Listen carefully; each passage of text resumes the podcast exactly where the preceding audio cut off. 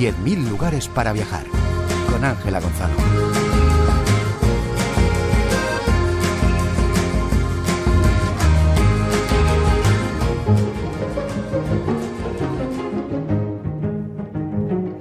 Iniciamos nuestro recorrido por varias propuestas turísticas en el extremo noreste de la península, cerca del Mediterráneo, para pasar por el centro del país, alcanzar el Atlántico en el oeste y finalizar en Canarias.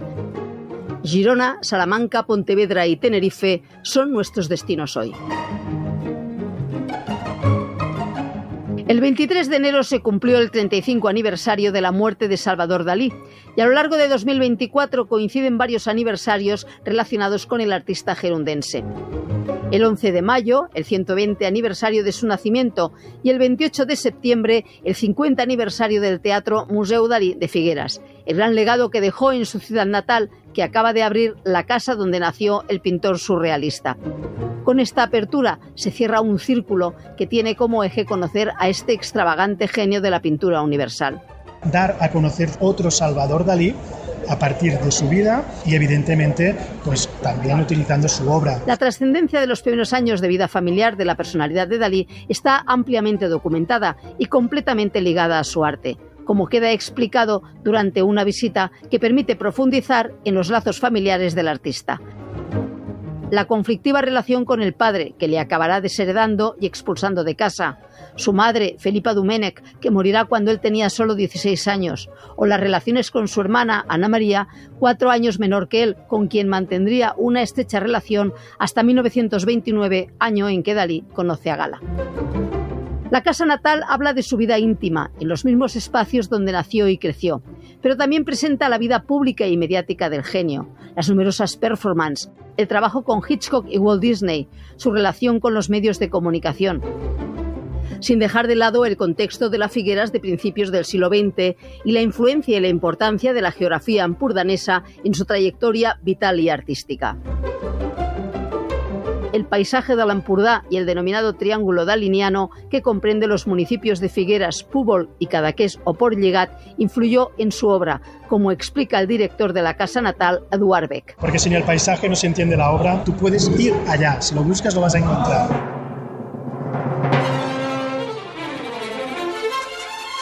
Otro paisaje muy diferente es el que podemos disfrutar en la Sierra de Francia, donde encontramos 15 pueblos ubicados en el Parque Natural de las Batuecas, Sierra de Francia, y en la Reserva de la Biosfera, Sierra de Bejar y Francia. Un paisaje especial con bosques de robles, de castaños, tiene unas montañas viejas pero con una cierta altura. El buque insignia de la, de la, Sierra de Francia es la Peña de Francia con el santuario mariano en la cumbre tiene valles como el Valle de Batuecas, también tenemos el espacio natural protegido Quilamas y todo en conjunto forma parte de la Reserva de Biosfera de Sierras de Francia y Béjar.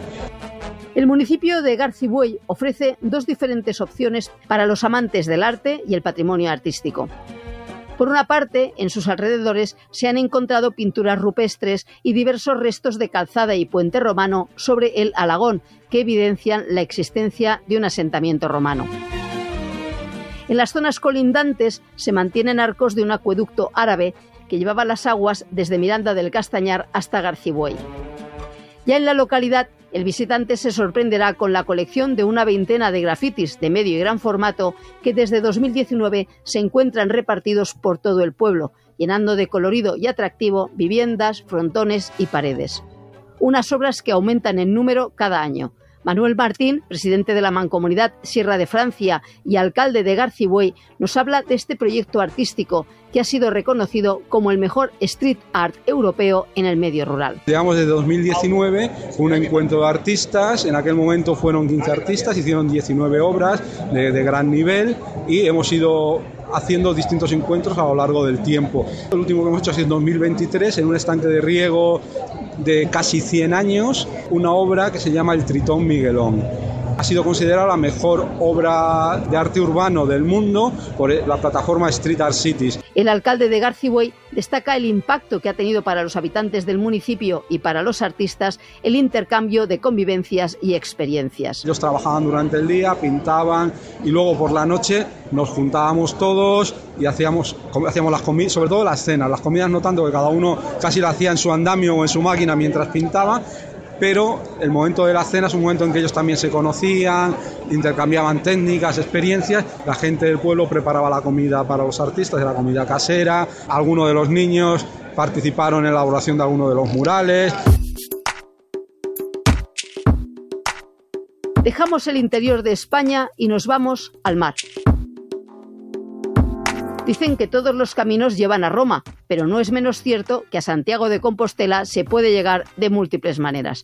Una de las menos conocidas es la ruta marítima, que siguieron miles de peregrinos desde la Segunda Cruzada. El camino de la Ría de Muros Noya es un camino que afortunadamente está muy documentado en la Edad Media, sobre todo en la Edad Media y hasta principios de la Edad Moderna. Los puertos de Muros y Noya eran los más importantes de Galicia, con Coruña durante toda la Edad Media y Edad Moderna, no eran los grandes puertos de Galicia. Y somos el puerto más próximo, Noya, a Santiago de Compostela. Está reconocida por el Cabildo Catedralicio de Santiago de Compostela y hay que completar 90 millas náuticas en velero, sellar las credenciales a lo largo de la ruta y realizar a pie los últimos 12 kilómetros desde Bertamiráns hasta la capital gallega. La ría Muros Noya, la más implicada en esta ruta de peregrinación marítima, se conoce también bajo la marca de Ría da Estrella o Ría de la Estrella. En vez de una concha de peregrino, lo más habitual es llevar la figura de una estrella de mar, muy común en la zona. Sebastián Valverde, gerente de Ría da Estrella, asegura que la ruta marítima se enmarca en un destino turístico de calidad. ¿Qué ventaja tiene, ya no solo para nuestra ría, o sea, en general para el fenómeno jacobeo y para las peregrinaciones y para Galicia en general? Un turista que hace el Camino de Santiago por mar tiene una capacidad de gasto de media 10 veces superior que un turista que hace el Camino de Santiago, pero casi 15 veces superior que a cualquier peregrino que hace los caminos eh, por tierra. Que estamos hablando de un producto minoritario, vamos, muy selecto. Ya por el interior se pasa por las iglesias de San Martillo de Noya y San Pedro de Muros, el monasterio de San Justo, la necrópolis Martelo, la atalaya de Porto do Son y el puente medieval Ponte Nafonso. Seguimos mar allá por este recorrido turístico por España. Uno de los padres del surrealismo, el poeta francés André Breton, calificó a Tenerife como la isla surrealista. Lo dijo desde lo alto del pico del Teide en 1935 y quedó fascinado por una geografía extrema y sugerente, por las formas caprichosas que había diseñado la lava, por la dimensión mística del lugar y por el mar de nubes que envuelve la cumbre. El Teide, con casi 4.000 metros de altura, es la montaña más alta de España y en los días claros es visible desde otros puntos del archipiélago. Quizá por eso, la consejera delegada de Turismo de Tenerife, Dimble Melwani, promociona la isla y el archipiélago, sin olvidar que cada visitante debe escoger lo que le guste de cada una de las islas. Un destino turístico compartido, pero diverso. Todas somos islas y tenemos un potencial como Islas Canarias, pero fuera nos tienen primero que situar en el marco de lo que somos Islas Canarias y luego que cada isla potencie la diferenciación que tiene, porque lo ideal es que una persona que venga de fuera pase por todas las islas o que por lo menos elija dos islas y que se lleve en su conjunto la experiencia de haber visitado las Islas Canarias.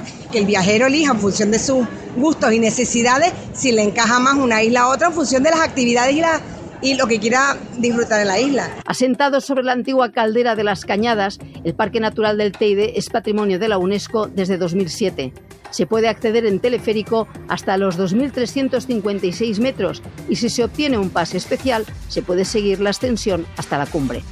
Otros lugares de interés en Tenerife es el Barranco del Infierno, en el municipio de Adeje, donde se atraviesan profundas gargantas, cuevas en las que habitaron los guanches y cascadas, especialmente la de Caidero. En Icot de los Vinos está el centenario Drago, con casi 800 años y 18 metros de altura. En la costa oeste están los acantilados de los gigantes, que en algunos puntos alcanzan los 600 metros de altura sobre el nivel del mar. Sin olvidar el macizo montañoso de Anaga, en los municipios de Santa Cruz, San Cristóbal de la Laguna o Tegueste, con barrancos de más de 300 metros de desnivel y roques de casi 1000 metros, todo rodeado de bosques de laurisilva. Si quieres más información la encontrarás en el blog Viaje a Itaca de RTV. Ángela Gonzalo del Moral, Radio 5, Todo Noticias.